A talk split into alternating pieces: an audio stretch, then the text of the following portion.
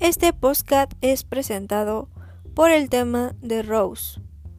Bienvenidos a nuestro programa del jueves, el podcast de Joyce Espinosa. Usted sea bienvenido a nuestro espacio. Hablaremos un poco de Rose. Biografía. Fecha de nacimiento. 28 de junio de 1712, Ginebra, Suiza. Fallecimiento 2 de julio de 1778, Francia. Era un gran escritor, filósofo y músico. Rose era uno de los hombres que era uno Rose era uno de los hombres que respetaba mucho a la naturaleza, en sentido amplio de la palabra.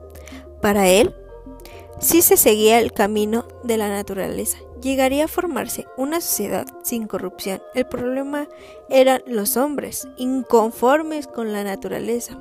Solo manipulan, transforman y destruyen. Creo yo, al hombre se le hace muy difícil dejar de lado de sus errores y corrupción es un ser que siempre va a tener errores, solo es la intensidad y el aprendizaje lo que hace útil.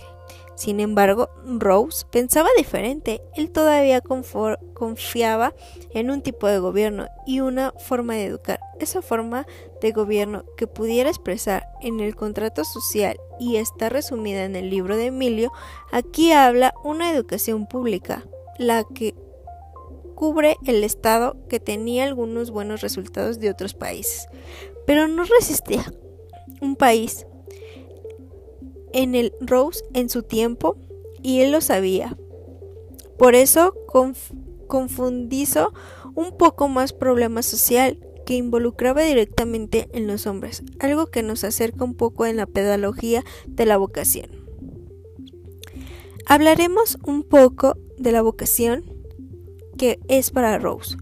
Rose, con la vocación humana, la vocación humana está referida con el nombre de la naturaleza. Aquel que posee razón, sabiduría, es necesario esta vocación humana, puesto que los hombres son hombres de hombres, hipócritas, destructores y mentirosos. Ahí habría construyado, coyuntido el tiempo en que se vivía. Rose le tocó vivir épocas donde la sociedad poco a poco iba cediendo ante la corrupción.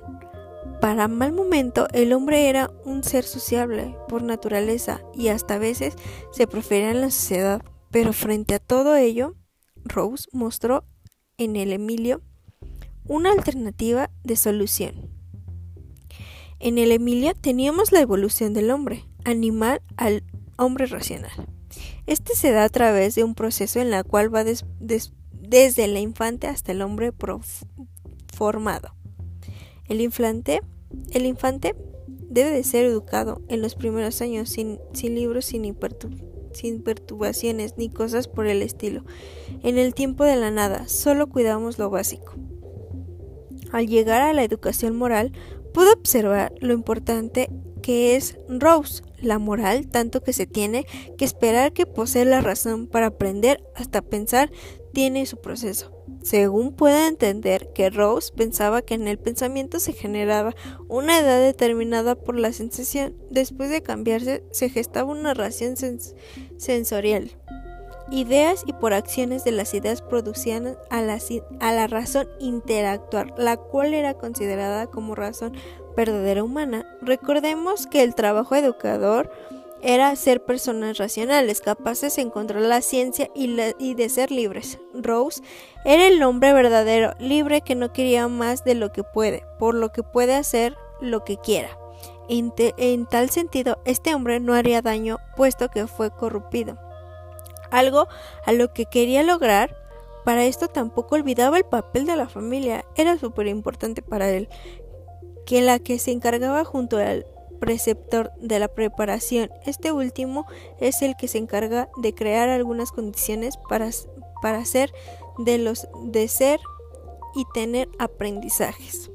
Bueno, Rose, después de algunas revisiones acerca de cómo el lector debía percibir los escritores de Rose, como el caso verdadero como el pedólogo, auténtico creador de técnicas, cuando él solo es un filósofo, buscaba de principios a que solo los primeros libros de Emilio trataban de pedagogía.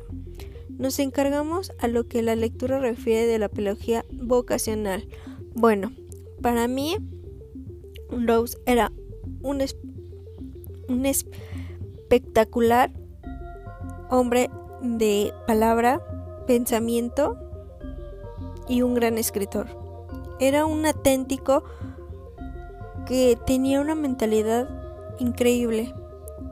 Eh, él era diferente a, los demás hombres, no, él quería la naturaleza, él tenía las capacidades de tener otra mentalidad más que un hombre. Entonces, les dejo esta pequeña información de Rose. No es muy larga, pero es una, unas pequeñas observaciones más importantes de Rose. Gracias, nos vemos en la próxima.